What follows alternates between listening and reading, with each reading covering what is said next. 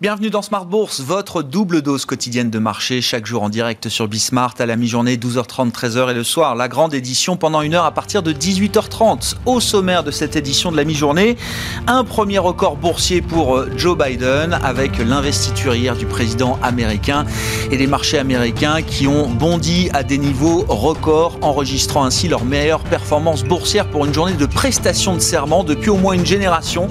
Il faut remonter jusqu'à Ronald Reagan, visiblement, pour trouver une performance boursière aussi euh, importante. On a gagné jusqu'à 2% sur le Nasdaq hier lors de cette, cette journée d'inauguration de prestation de serment et Wall Street donc qui bat des, des records euh, en bourse. On en parlera avec deux stratégistes qui vont nous accompagner pendant cette euh, demi-heure. Frédéric Ducrozet chez Pictet Wealth Management avec nous à distance en visioconférence et Vincent Juvins de JP Morgan Asset Management qui sera à mes côtés en plateau. L'actualité du jour sera marquée par la réunion de politique monétaire de la Banque Centrale Européenne en ce moment.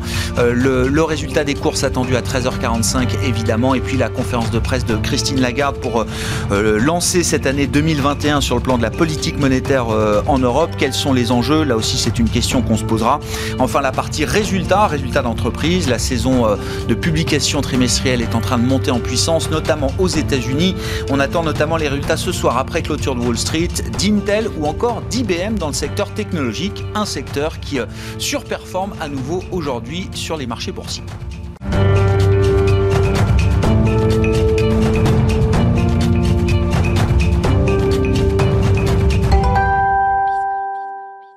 Tendance, mon ami, le résumé complet à mi-séance des infos de marché, c'est avec Nicolas Pagnès chaque jour depuis la salle de marché de Bourse Direct. Tendance hésitante à la mi-journée à la Bourse de Paris. Le marché parisien a ouvert en hausse ce matin dans le sillage des records de la veille à Wall Street avant de repasser dans le rouge en milieu de matinée. Wall Street qui a vu le Nasdaq inscrire un plus haut, notamment emmené par Netflix qui a gagné près de 17% en séance. La journée d'aujourd'hui est marquée par l'investiture de Joe Biden que les euh, investisseurs ont pu suivre hier soir et l'attente de la décision de politique monétaire de la BCE qui interviendra ce soir.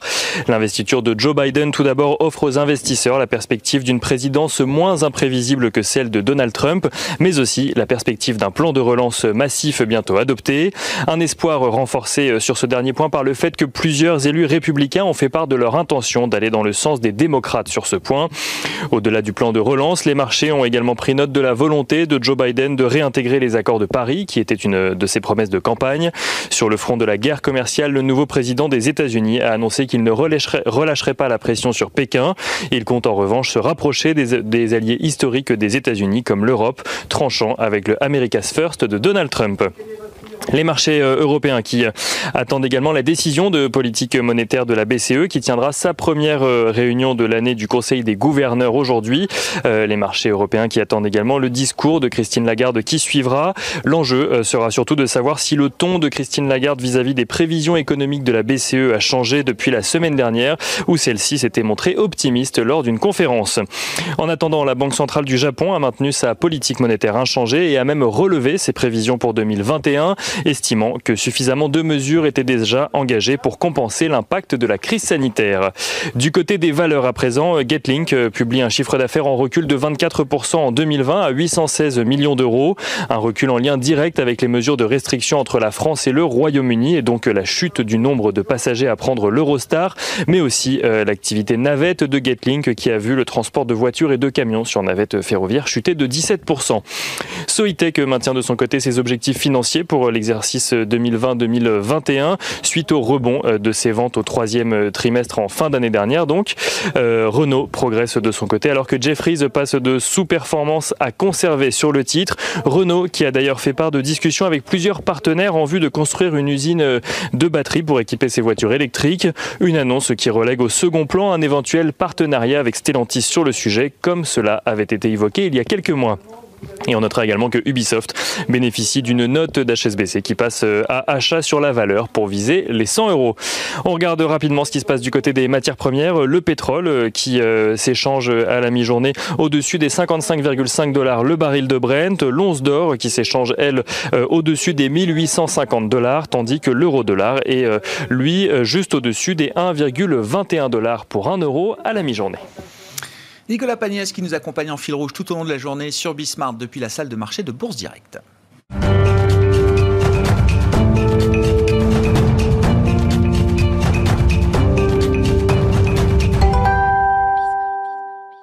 Deux invités avec nous pour cette édition de la mi-journée. Deux stratégistes, Frédéric Ducrozet qui nous accompagne en visioconférence depuis euh, Genève, stratégiste global macro chez Pictet Wealth Management. Bonjour et bienvenue à vous euh, Frédéric.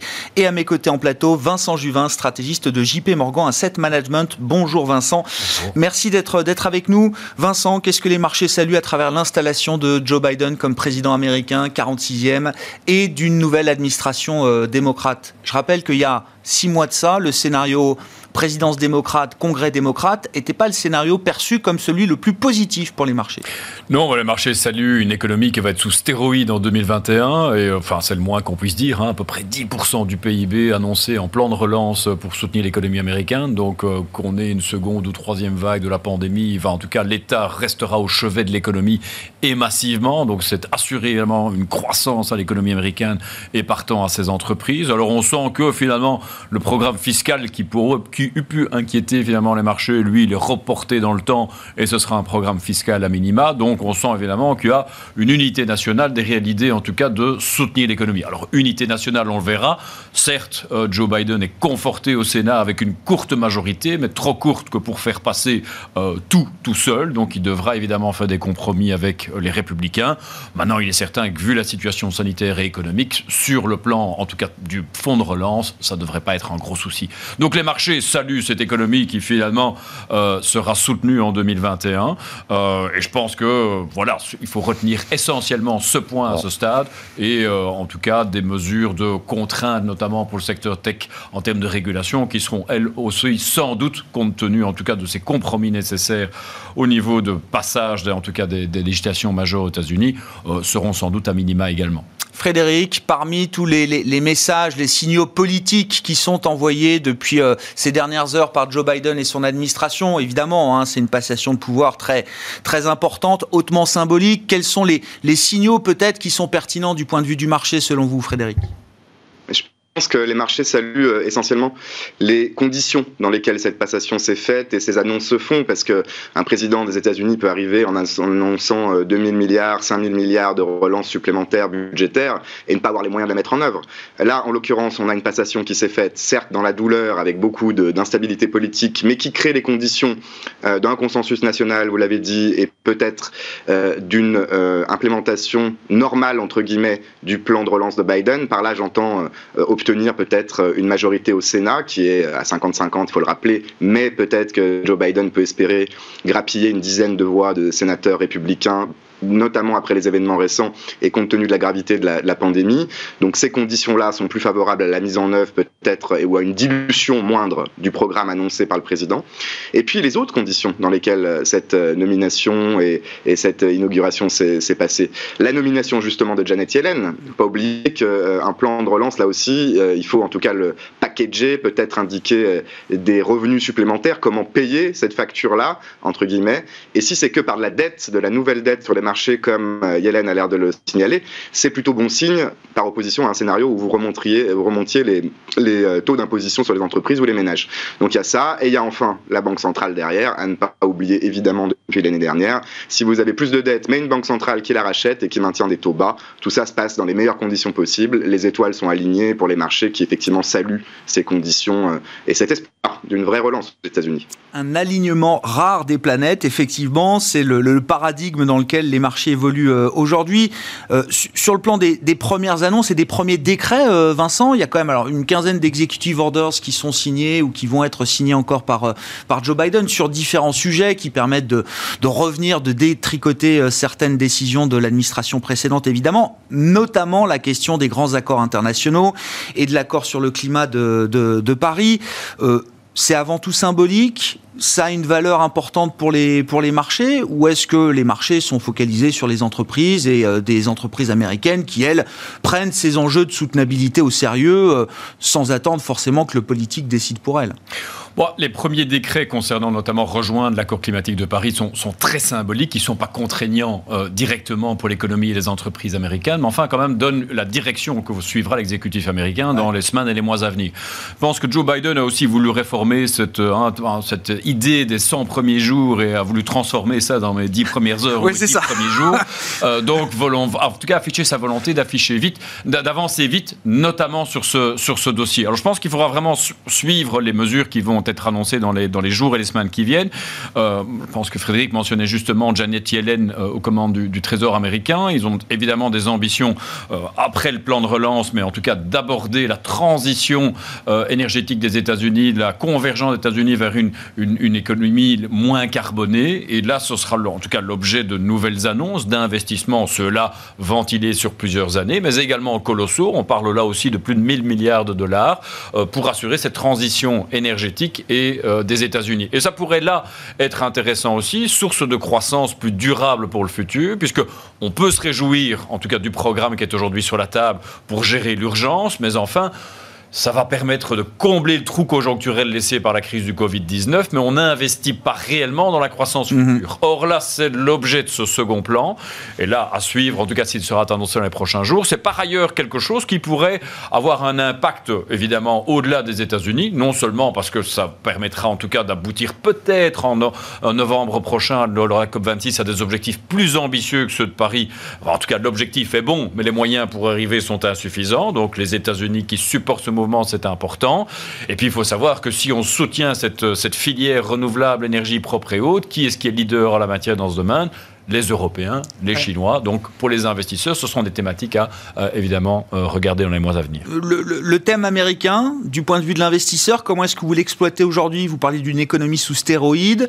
Euh, est-ce que ça veut dire que le marché américain a des chances d'être encore le, meilleur marché euh, en, 2021 ou est-ce que la logique de marché est, différente, décalée par rapport à, la reprise de l'économie américaine? Alors vous le savez, chez JP Morgan Asset Management, c'est pas parce qu'on est américain qu'on a toujours placé les États-Unis en avant dans notre Il y a une coïncidence quand même, euh, évidemment, qui, Alors, qui, est significative. Il faut quand même se rendre compte que là, on est un marché qui est évidemment extrêmement, euh, enfin, fort valorisé aujourd'hui. notre scénario pour 2021, c'est que ce leadership des États-Unis va être contesté de plus en plus plus par d'autres marchés. Alors, on avait déjà la Chine, nous, qui depuis deux ans qu'on défend, je crois qu'on continue à le défendre. Mais je pense objectivement, si Joe Biden avance sur ce programme climatique, sur cette euh, volonté, en tout cas, d'avancer vers une économie euh, net zero d'ici 2050, que ça offre là des chances à l'Europe qui est objectivement bien avancée dans ce domaine. Aujourd'hui, quand on fait un champ éolien, un champ solaire aux États-Unis, c'est souvent des entreprises européennes, françaises mm. qui euh, ont, les contrats. Donc on a une réelle expertise. Par ailleurs, la conséquence de ces mesures, c'est que le prix du, des, les émissions CO2 va augmenter. En Europe, on fait face déjà à un prix qui est un des plus élevés au monde, c'est 30 dollars la tonne métrique de carbone. Que nos entreprises ont appris à vivre avec un coût du carbone important, et donc elles, sont, elles ont déjà pris des mesures pour réduire cela, en tout cas dans leur euh, appareil productif. Aux États-Unis, c'est pas le cas. On a dès lors un avantage compétitif à apporter. Donc, ça fait partie des éléments pour lesquels on est aujourd'hui un peu plus ouvert sur l'Europe, et on pense que ce leadership américain va être contesté. Leadership américain contesté du point de vue du marché. Frédéric, est-ce que vous êtes d'accord avec cette idée? Comment, où et comment est-ce que vous avez envie de vous exposer au marché américain aujourd'hui chez, euh, chez Pictet Wealth Management? Quand on regarde ce marché américain qui est quand même effectivement au centre des attentes et des espoirs d'une vraie reprise cyclique qui s'inscrit dans la durée, je le regarde en, deux temps euh, liés à ce que vous venez de dire exactement sur les, relances de l'administration Biden. À très court terme, ça reste quand même l'effet de la pandémie qui peut dominer les craintes des marchés s'il y a une petite correction. Euh, a contrario, peut-être que plus d'argent, certainement plus d'argent, va être dépensé pour accélérer le rythme des vaccinations qui est vraiment un objectif prioritaire à très court terme du nouveau président. Donc la euh, de ces deux forces, on l'espère, va amener un peu plus de valeur cyclique euh, peut-être de, certains perdants de l'année 2020 qui se rattrapent encore aux États-Unis.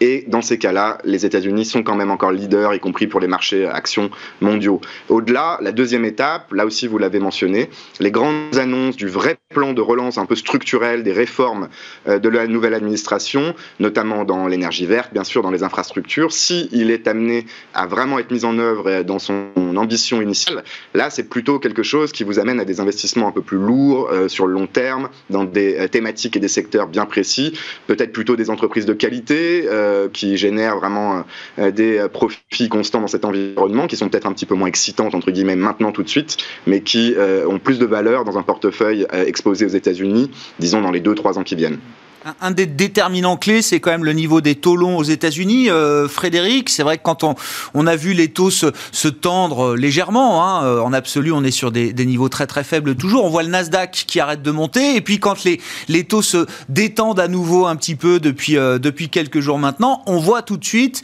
une reprise de surperformance du compartiment technologique et du, du Nasdaq. Est-ce que le, le potentiel de remontée des taux longs américains est déjà épuisé, Frédéric?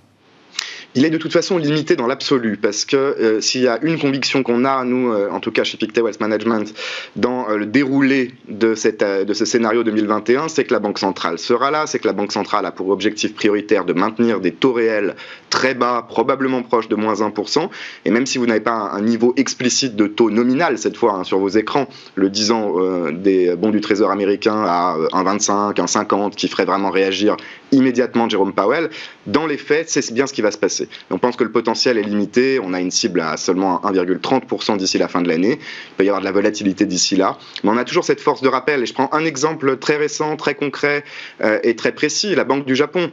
On a, il y a quelques jours, euh, des rumeurs sur une possibilité de modification euh, de la politique de yield curve control au Japon. Je vous rappelle que c'est une banque centrale qui cible explicitement un taux 10 ans. Et finalement, deux jours après, la Banque du Japon ne fait rien parce que la pression des marchés dans l'environnement actuel de dette élevée, de relance et euh, de priorité à la relance de l'activité, de l'emploi sur toutes les autres considérations, fait que la Banque centrale sera là pour réagir. Enfin, dernier point, elles ont maintenant des, euh, pour la plupart en tout cas, euh, des cibles d'inflation symétriques et au contraire une volonté bah, peut-être de laisser un petit peu l'économie, pas en surchauffe, mais accélérer un peu plus, générer un peu plus d'inflation avant d'éventuellement intervenir à nouveau et euh, on ne parle même pas de resserrer les taux, de remonter les taux pour le moment.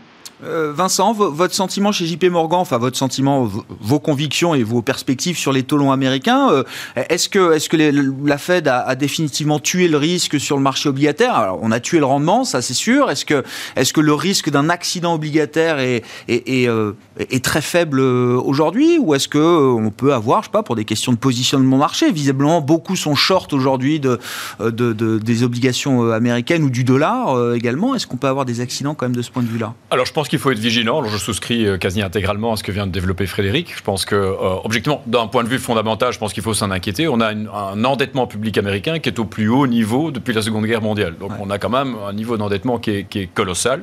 Donc, c'est un risque important. On a une économie qui va connaître un boom euh, tout à fait significatif. On parle d'un plan de relance plus de 10% mmh. du PIB, une économie qui va être un peu on-off. Donc, on ne sait pas évidemment ce que ça peut donner sur la dynamique d'inflation. Donc, on peut avoir à un moment, en cours d'année, une inflation qui va toucher 2,5, 3, peut-être au-delà oui, oui, avec des euh, effets de base, etc.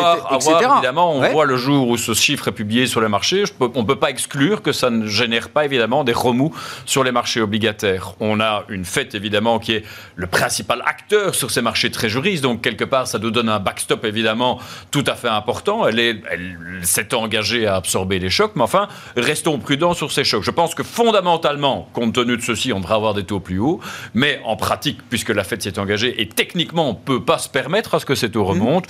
Chose qui assez bien à l'objectif de taux développé par, euh, par, par, Frédéric. Je pense que dépasser hein, le 1% en taux nominal, ce n'est pas l'objectif. Il faut maintenir ces taux réels euh, durablement en territoire négatif pour finalement assurer la capacité de déployer cet effort de défense publique aux États-Unis et même chose en Europe. Donc la Banque centrale aujourd'hui, elle est pieds et mains liés. Et s'il le fallait, elle achèterait plus. Parce que je suis d'accord qu'elle achète beaucoup, 80 milliards de trésorerie par mois, euh, mais elle achète pas tout non plus. Le mois de mars, notamment, hein, a été ciblé par euh, les stratégistes. Ça va être un mois d'émissions euh, obligataires énorme, historique aux États-Unis et pas sur du court, hein, sur du sur du long.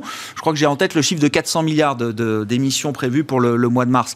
la Fed, achète 80 milliards. Elle a un objectif réellement d'assurer qu'on soit dans une économie au plein emploi. Si évidemment les taux remontent de manière trop importante, ça casse la capacité, je dirais, d'action publique de l'État pour venir au chevet de l'économie. Dès lors, elle a quand même un problème dans son, dans son mandat premier. Donc elle est quasi acculée finalement à, rajouter, évidemment, augmenter hmm. ses rachats obligataires pour maintenir en tout cas ce contexte monétaire favorable à l'implémentation des autres politiques qu'on vient, qu'on vient d'évoquer. Donc, Fondamentalement, les taux devraient être plus élevés. Je pense que les investisseurs, finalement, nous nous désintéressons des trésoreries américaines aujourd'hui parce que finalement, on n'a pas grand-chose à, y gagner. C'est un marché qui est un peu aux mains de la fête pour l'instant.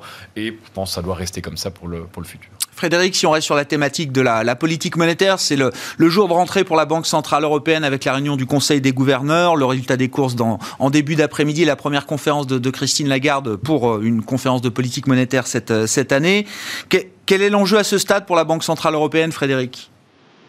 Un enjeu de, communication pure. Hein. Là, on est euh, passé non seulement dans une nouvelle année, mais dans une nouvelle stratégie, un nouveau rythme. La BCE, faut le rappeler, a étendu son soutien euh, à l'économie, au marché en décembre, c'est il y a six semaines, euh, en étendant de 500 milliards encore l'enveloppe des rachats d'actifs, en étendant la durée pendant laquelle les banques peuvent emprunter à moins 1% au TLTRO jusqu'en 2022. Donc, il est très probable qu'elle n'ait pas à prendre de décision, il faut espérer d'ailleurs, de décisions importantes avant la fin de l'année.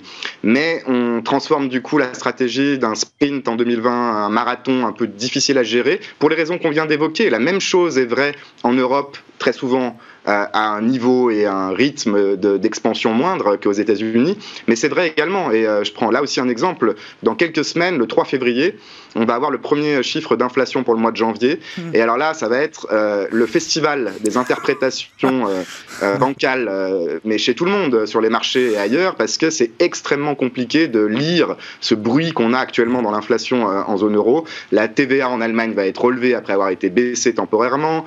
Les dates des soldes changent le, calcul après une pandémie, un choc sur la structure de composition des ménages, le calcul de l'inflation va changer cette année par Eurostat avec des poids qui changent. C'est vraiment une usine à gaz, mais le plus probable, c'est que l'inflation rebondisse très fortement. Alors on vient de 0,2%, je prends toujours l'inflation sous-jacente, la seule qui compte, je pense, y compris en zone euro, même si c'est pas le mandat explicite de la BCE.